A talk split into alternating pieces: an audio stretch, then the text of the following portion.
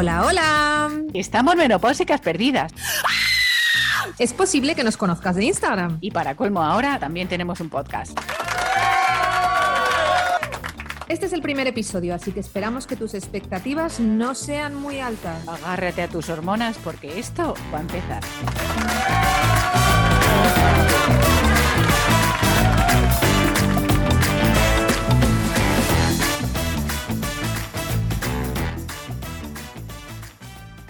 Atención, manos a la obra. Adelante. Cuenta atrás. Tres. Dos. Uno. Vamos allá.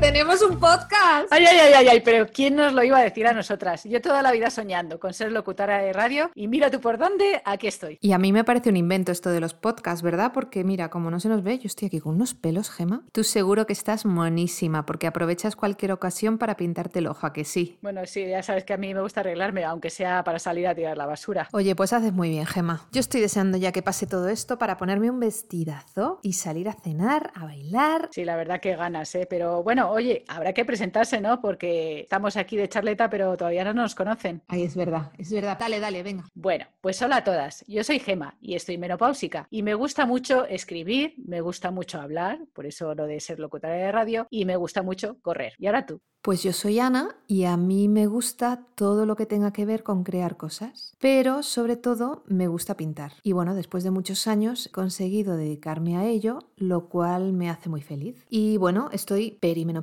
Y es muy curioso, Gema, que esta sea la palabra que me defina, porque hace tan solo algunas semanas ni siquiera había oído hablar de ella. Pues es por eso justamente por lo que estamos hoy aquí, porque tú tenías un montón de síntomas, pero no te habías parado a pensar que podía estar relacionado con la menopausia. Y cuando hilaste todo esto, recuerdo el cabreo que te entró. Sí, porque la verdad es que yo no me podía creer que hubiese tan poca información sobre algo que afecta pues a, a- a la mitad de la población mundial. No, y además, ¿sabes qué pasa? Que nos tiramos toda la vida pensando que la menopausia es cuando se te va la regla, engordas y empiezas a tener sofocos y, y mal humor. Eso es lo que crees que pasa. ¿Notas esa oleada de calor? Y es todo eso, más otros cuarenta y tantos síntomas de los que te vas enterando después de mucho investigar. Y hablando sobre ello en una videollamada, Con unos vinos, que es cuando las cosas surgen. pues efectivamente decidimos crear la cuenta de Instagram. Pues sí, porque queríamos dar visibilidad a este tema, ¿verdad? Y bueno, pues una cosa llevó a la otra. Y aquí estamos. Y bueno, y ya que estamos aquí, habrá que hablar de algo, ¿no? Pues digo yo que sí. La verdad es que tenemos un montón de cosas interesantes preparadas para este primer episodio. ¿Cuánto llevas planeando esto? Cinco años, ocho meses y doce días. En primer lugar, vamos a hablar con la doctora Paloma Hernando para intentar aclarar algunas dudas respecto a todo esto de la menopausia, a ver si ya nos vamos enterando. Y después vamos a charlar tú y yo un poco sobre un tema que a mí me gusta muchísimo. Este es mi favorito. Este es mi favorito. Es la mala leche, o bueno, la ira, o la furia, o como quieras llamarla. Gran tema, Gema, del que eres toda una experta, doy fe. Y después nos vamos a trasladar a Estocolmo para ver cómo se lleva esto de estar menopáusica en Suecia. Efectivamente, estaré charlando con mi amiga Hanna en la sección Menopáusicas por el Mundo. Hay cuántas cosas, qué ganas tengo de empezar.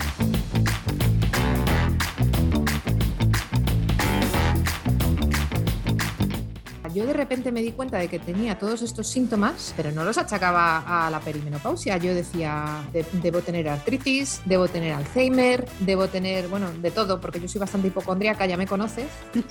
Entonces llevaba como seis meses consultando con varios especialistas y todos me decían que no tenía nada, que estaba muy bien. Y yo decía, ¿y por qué me duelen tanto las manos? ¿Por qué se me olvida todo? Claro, luego hablando contigo me di cuenta de que eran síntomas de la perimenopausia.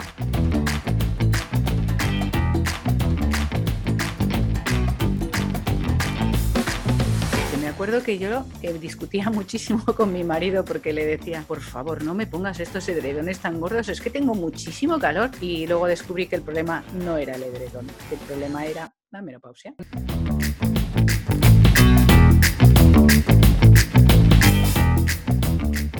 No sabía que hay más de 40 síntomas. Más de 40 síntomas, Gema. Yo ahora mismo creo que tengo como 6 o 7. Por Dios, que esto no siga aumentando. Bueno, lo bueno de tener tantos síntomas, ¿sabes qué? Es que yo ya casi le estoy echando la culpa de todo a los síntomas y Ya. me enfado muchísimo, muchísimo en casa. Digo, ah, la menopausia. A mí lo que me pasa es que a veces pienso que estoy loca. Pues no, no estás loca, porque si estás loca tú, estoy loca yo y están locas un montón de mujeres. No estamos locas. No estamos locas.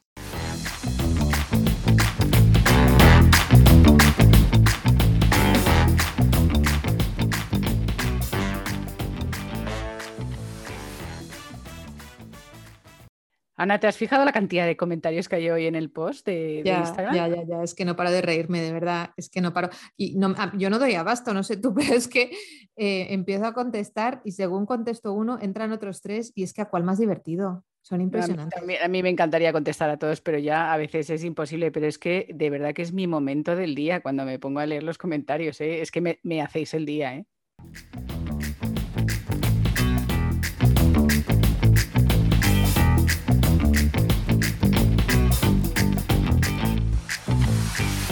La verdad es que quien mejor nos puede hablar de todo esto es la doctora Paloma Hernando. Ella está formada en ginecología en el Hospital Universitario Puerta de Hierro de Majadahonda. Y bueno, ella es una gran profesional y además se nota que lo suyo es de vocación. es una persona súper comprometida con sus pacientes, está siempre investigando, estudiando para entender todo esto que nos pasa a las mujeres y poder ayudarnos lo mejor posible. Y hoy está aquí porque siempre ha estado súper implicada ¿no? en todo aquello que tenga que ver con aportar información a las mujeres y, y, algo que necesitamos mucho, que es que nos ofrezcan tranquilidad, que nos ofrezcan consejos y claridad sobre los temas que nos preocupan, ¿no?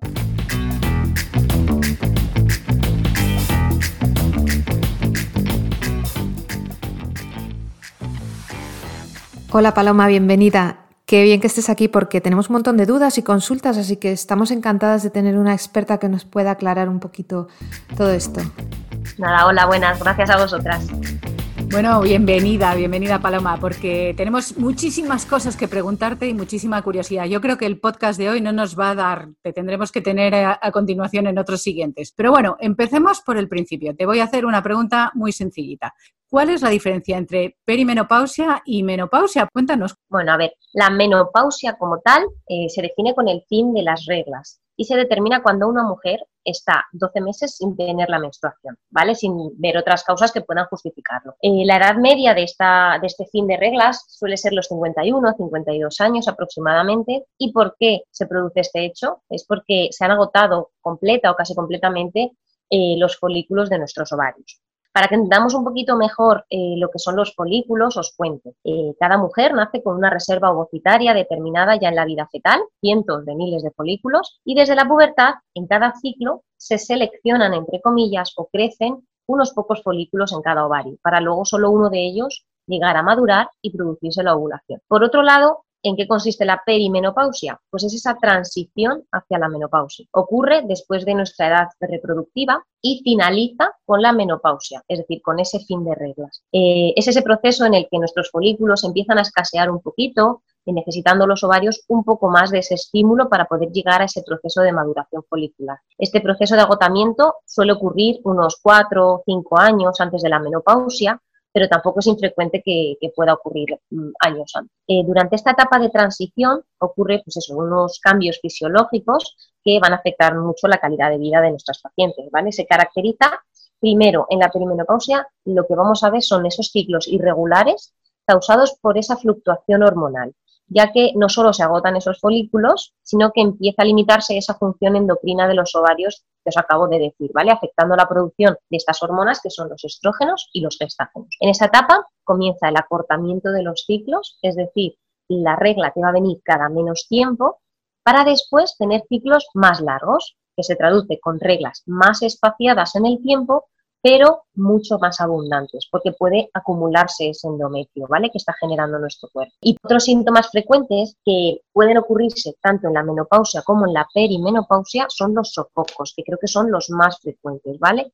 Esto es una sensación de calor repentino con sudoración, que es normalmente de lo que más se quejan las pacientes. Otras alteraciones clínicas que pueden darse antes o después de la menopausia son las alteraciones en el patrón del sueño, por ejemplo, el insomnio, cambios en el humor, es decir, estamos más lábiles emocionalmente o más irritables. De hecho, este síntoma lo suele comentar más el acompañante que viene en la consulta que la propia. Muchas veces no somos conscientes de ello. O también la sequedad vaginal. debido a ese descenso de los estrógenos. Me voy a centrar un poquito más en los sofocos porque a pesar de ser uno de los síntomas más frecuentes, solo un 20 o un 30% de las mujeres vienen a consulta a preguntarnos por ello, porque lo consideran algo normal y que tienen que pasarlo. Bueno, pues no pasa nada, podéis venir a la consulta y, comentarnos y preguntar vuestras dudas. Eh, se acompaña también de sudoración, de palpitaciones o incluso escalofríos, que alguna de las pacientes eh, lo confunde o lo puede relacionar con una sensación de ansiedad. Estos sofocos pueden ocurrir entre dos tres veces al día o puede haber pacientes que lo refieran hasta uno por hora, ¿vale? Para que veáis la cantidad, limitada que puede estar su calidad de vida. Y cuando mejoran, pues normalmente suelen ser, los, suelen ser peores los primeros años después de la menopausia con una duración variable, pero suele ser difícil de calcular cuántos años van a estar con esta, estos y a mí, ¿sabes qué me pasa? Bueno, ya muchas, ¿eh? a muchas mujeres, ¿no? Que como te despiertas 14 veces porque te levantes, despiertas con muchísimo calor, yo ya no sé si el insomnio es un síntoma o simplemente es, porque realmente eh, tengo tanto calor y estoy sudando tanto que, me pasa por eso, que me despierto y luego ya no me puedo dormir. Ya no puedes dormir. Sí, de hecho es una, otro de los síntomas, hay gente que comenta esas alteraciones del sueño que les cuesta dormir con ese insomnio o esos despertares nocturnos que muchas veces pueden estar relacionados por el simple hecho de que se altere nuestro patrón del sueño, por los sofocos, como comentas, o con los estados ansioso-depresivos que también están incrementados en esta etapa, por lo que se junta un poquito varios factores que alteran nuestro sueño. Sí. Y, dime una cosa, Paloma, eh, aparte de estos tratamientos concretos que hay para cada uno de los síntomas, eh, ¿qué hay que pueda mejorar, eh, por ejemplo, la intensidad, la frecuencia de los sofocos? ¿Hay algo que realmente combata la sintomatología de la perimenopausia y la menopausia? Pues a ver, el tratamiento más conocido, y creo que todas habremos oído hablar de él alguna vez, y el más adecuado para todo, es el tratamiento hormonal sustitutivo. La notable mejoría de este tratamiento se nota en los sofocos. También otros como la dificultad para dormir, la depresión o los dolores articulares pueden mejorar, pero la causa principal por la que suelen empezar a tomarlo suelen ser los sofocos. ¿vale? Otros síntomas, por ejemplo, que no he comentado antes, como la sequedad vaginal, puede comenzar a tratarse con tratamientos más locales antes de empezar con una terapia sistémica y con eso suelen mejorar. Pero ¿y en qué consiste esta terapia? Pues principalmente eh, consiste en reponer en nuestro cuerpo las hormonas que le están faltando o que, o que ya le empiezan a fallar, ¿no? Y estamos hablando de los estrógenos. Eh, todos los tipos de estrógenos son efectivos, ¿vale? Pero lo que tenemos que valorar es la vía en la que lo queremos dar a nuestra paciente. Podemos dárselo de forma oral, transdérmica, en gel, en anillo vaginal. ¿De qué va a depender sobre todo de la preferencia de nuestra mujer, de la mujer a la que estemos tratando, de la disponibilidad que haya de ese tratamiento en nuestro país y del coste, ¿vale? Porque algunos tratamientos no son baratos. La dosis que vamos a utilizar y que se debe utilizar es la más baja posible para que pueda conseguirse un control correcto de los síntomas, aunque puede ser necesario un aumento de esa dosis en mujeres más jóvenes que están acostumbradas a un ambiente estrogénico un poquito más. ¿El cuándo se puede empezar este tratamiento? Pues tan pronto como tú sientas que estos síntomas están afectando a tu calidad de vida, nos consultas y se te puede plantear, ¿vale? Se puede empezar tanto en la perimenopausia como en la menopausia ya instaurada. Es que hay gente que entiende que hasta que no se le van las reglas no puede tener ningún tratamiento. Pues no, no, no es así, ¿vale? Lo aconsejable sí que sería cuanto antes, porque cuanto más pasa de síntomas o de edad, más riesgos ¿Y durante cuánto tiempo lo vamos a mantener? Pues también creo que debe ser algo consensuado, pero la recomendación siempre es mantenerlo el menor tiempo posible y a poder ser menos de 5 años. Luego hay otros tratamientos que también os podrán comentar en la consulta, como la dibolona, que es un esteroide sintético, es decir, que se ha generado en un laboratorio, que es similar a los estrógenos, a los andrógenos y a los gestágenos, es decir, realiza las funciones de estas tres hormonas, que puede reducir la sintomatología vasomotora, es decir, esos sofocos, pero que es menos efectiva que, la terapia estrógena. Hay otros tratamientos que, se han estudiado que son un poquito menos efectivos que la terapia hormonal, como son los antidepresivos, ¿vale? Ojo, muchas pacientes dicen, nada, me han receta un antidepresivo y no estoy deprimida. No es que traten la depresión, sino que se han demostrado este tipo de antidepresivos que mejoran los sofocos y los efectos ¿vale? de la menopausia o también los fitoestrógenos. Eh, muchas pacientes incluso pueden comenzar con este tipo de tratamientos por miedo a las hormonas y, es una opción posible. Y si vemos que no mejora, pues empezar con la, con la terapia hormonal, ¿vale? Que sean libres de decidir cuándo quieren empezar y con qué tratamiento. Sabiendo un poquito, como os he comentado, los riesgos y beneficios. Necesitamos estudiar todo esto en detalle, Gema, porque claro, es que oímos mucho hablar de la terapia hormonal sustitutiva, pero claro, no sabes cuándo le puedes preguntar a tu médico por ella, cuál es la duración, o sea, a mí me ha, me ha aclarado muchísimo todo esto. Y luego hay otra cosa que pasa a menudo y que mm, se ha comentado varias veces en la cuenta de Instagram de Menopáusicas Perdidas, y es que es muy habitual que cuando empiezan a aparecer estos síntomas, por ejemplo, el tema de que olvidamos las cosas, ¿no? que es como muy frecuente, o que te duelen las articulaciones, y vas a varios especialistas y nadie te habla de la menopausia. ¿Por qué pasa esto? Pues a ver, es verdad que creo que la sintomatología del climaterio es tan variada y puede afectar a tantos niveles que sí que estaría, vamos, sería apropiado hacer eh, unas guías que, organicen a todos estos especialistas que puedan tratar a, la mujer con menopausia. ¿no? Yo creo que es importantísimo, como habías comentado antes, que tenemos que leer, estudiar y conocer mucho más sobre este tema. Bueno, Paloma, mm, ya no me siento tan extraterrestre porque nos pasa un poco, ¿verdad, Ana? Que, piensas que Totalmente. es que te pasan tantas cosas que dices, ay Dios mm. mío, pero eh, ves que, nos pasan a todas cosas muy parecidas. Así que, eso es. Paloma, te, te agradecemos profundamente que estés aquí. Por lo menos saber que es un tema un poco tabú y no debería serlo. Cuanto más se pueda saber y conocer, mejor. Millones de gracias. A vosotras.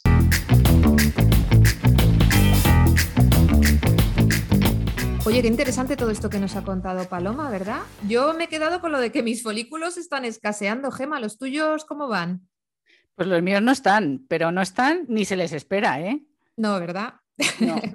a mí me ha parecido también muy interesante lo de crear una guía como para coordinar todas las distintas disciplinas, ¿verdad? Que nos, nos facilitaría mucho la vida a todos. La verdad que sí, porque es como una hoja de ruta, ¿no? Y también a mí lo que me ha llamado muchísimo la atención es que se utilicen los antidepresivos para tratar los síntomas de la menopausia. No lo había oído nunca, la verdad, pero es súper interesante. ¿Verdad? Sí, a mí me ha sorprendido un montón.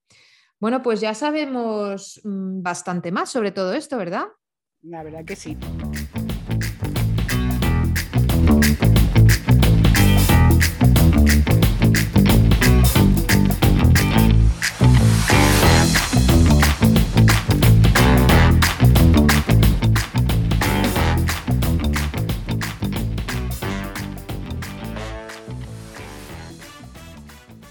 Bueno, ha llegado el momento de hablar de uno de los temas favoritos de Gema, que es... ¡El cabreo! esos estallidos que nos dan de vez en cuando. Estamos tan tranquilas y de repente... ¿Una mala leche? Y no es que nos estemos haciendo mayores, que no se deben a la edad. Este es un tema hormonal. No lo podemos evitar. Tú sabes algo de eso, ¿no? Porque, bueno, tenemos la tendencia a, pagarlo con los que tenemos alrededor y tú alguna me has aguantado también, ¿verdad? Y alguna, alguna me has pillado de esas, ¿no? A mí me encanta discutir contigo, Gema. Ya sabes que explotamos nos pegamos cuatro gritos y al día siguiente como nuevas. No, yo, yo fíjate, o sea, a mí me han llegado a decir que parezco el demonio de Tasmania, de verdad. Es que no, no me controlo, es, como una cosa que, que, me sale de dentro y, y, es como un fuego, pero lo curioso de todo es que luego voy al trabajo y me comporto súper bien. Debe ser que acumulo todo y entonces cuando llego a casa pues lo suelto con los que más quiero, es así. No sé si te pasa a ti igual, pero es tremendo, ¿eh? el control que tengo y luego el descontrol que tengo. A mí, ¿sabes cuándo me pasa? Me pasa mucho cuando abro el cubo de basura de este de plásticos y envases y me encuentro cáscaras de huevo, pieles de plátano. Es que es una cosa que me altera un montón porque tan difícil es. Tan difícil es. ¡Pumba! Y exploto. Aunque yo creo que es importante ser consciente de ello, ¿verdad? Saber que vas a tener estas nuevas emociones. El problema es los demás, porque te digo, mi hijo, yo creo que a veces piensa que me he vuelto loca. Me mira con una cara como diciendo, ya hasta que la pasa, ¿no? Y, y eh, quizás es el problema, pero bueno, yo creo que también es cuestión de explicárselo a ellos, ¿no? A mí me, a mí me encantan los comentarios sobre este tema en el, en el perfil de, de menopáusicas perdidas. ¿eh? Aunque hay gente que se nota que lo pasa muy mal con todo esto, la forma de contarlo es tan divertida que es que al final te das cuenta que no es un fallo de programación nuestro, que es que es un tema hormonal, que es de todas, que no se puede evitar. Desde luego yo me encuentro muchísimo mejor desde que he leído esto. Bueno, déjame que te lea algunos, porque yo, yo duermo súper poco, tengo que decirte, pero desde que tenemos esta cuenta duermo mucho menos, porque es que me pasa paso la vida leyendo comentarios y me parecen tan divertidos. Mira, hay una, eh, hay una seguidora nuestra que se llama Mari Carmen Romero 29 y, dice, yo me vuelvo a ratos la niña del exorcista, no sé cómo mi gente me aguanta.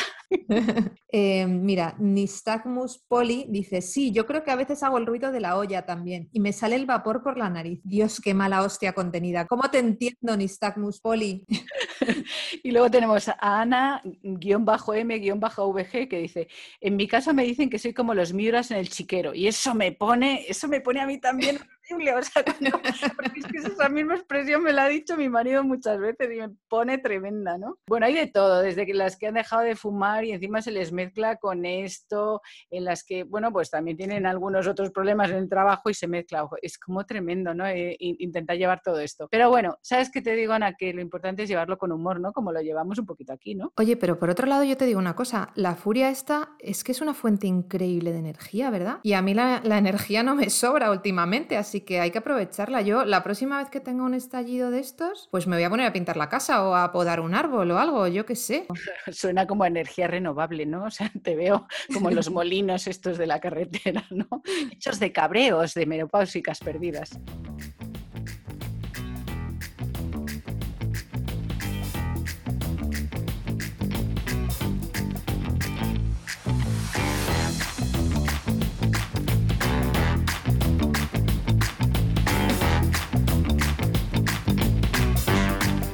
Y ahora voy a dar paso a la sección Menopáusicas por el mundo.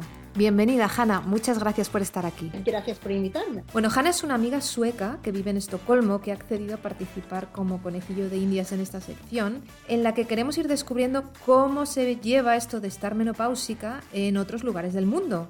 Así que, Hanna, cuéntanos, ¿qué se dice sobre la menopausia en Suecia? Pues no se habla mucho de esto. Y, y en realidad yo creo que es, eh, hay, un, hay como una cierta, ¿sabes? Vergüenza. ¿Has visto las series de Netflix, lo de los Bridgertons? Sí. Hombre. Es un poco como, ¿sabes? Ella cuando va a pasar la, la primera noche con su marido, ¿no? Y su madre. de- o sea, ella no tiene idea de lo que va a pasar, ¿sabes? Como un gran secreto todo, ¿no? Lo que va a pasar. Es un poco así de la menopausia, ¿no? Aquí sabe que nadie cuenta lo que va. No es tan agradable como, como su experiencia, pero es un poco así, ¿no? Todo el mundo sabe, pero nadie cuenta. Así que es un poco como aquí, que te vas enterando a trompicones, ¿no? De todas estas cosas y de cómo tratarlas. Em, ¿Qué remedios existen allí? Seguro que hay cosas que no tenemos aquí. Gwyneth Paltrow, al principio, cuando, cuando ella montó el Goop, su empresa, ella lanzó un montón de productos súper raros. Uno de los primeros productos que ella lanzó fue el humificador de útero.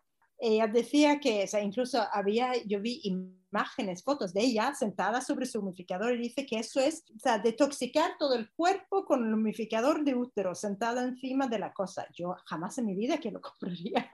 Entonces salieron un montón de bromas sobre esto. Y ella tuve que quitarlo. Ahora ella tiene un montón de productos rarísimas. Tiene velas de olor de vagina. No sé. Abro una lata de atún y. ¡Rico, rico, rico, rico, rico, rico, rico! ¡Delicious!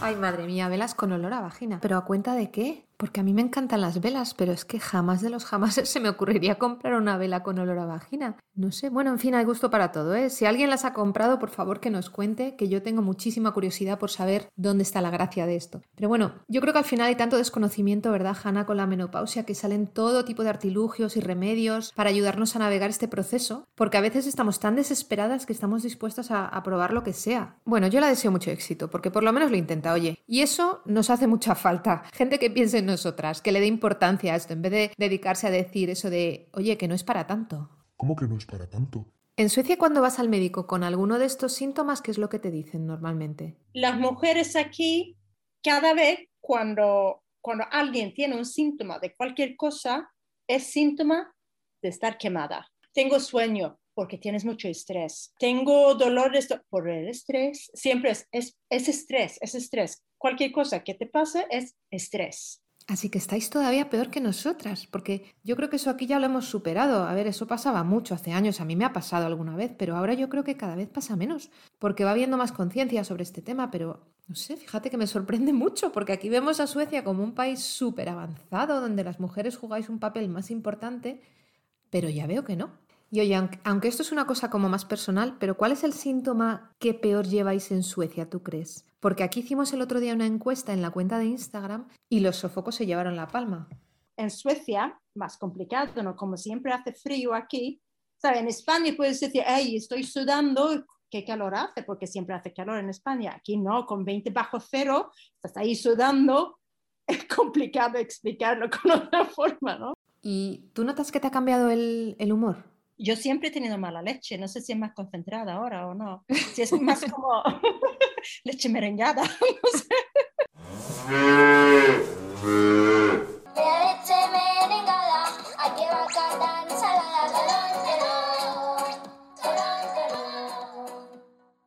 Bueno, Hanna, ya sabemos un poco más sobre la menopausia en Suecia. Me he dado cuenta de que no hay grandes diferencias con España, ¿eh? Muchísimas gracias por haber venido a, a contárnoslo. La verdad es que yo creo que no he aportado mucho, ¿no?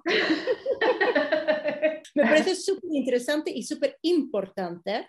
Eh, y, y- y- sobre todo una cosa que tenemos que compartir entre todas las mujeres. Pero hay que decir una cosa, Ana, con todo eso, con vuestra cuenta de Instagram y todo esto, habéis hecho el concepto de menopausia como algo, mm, quiero ser la reina de menopausias ahora. Antes como, no, yo menopausia, no, no quiero hablar de menopausia. Ahora es como, sí, sí, sí, yo quiero ser menopausia.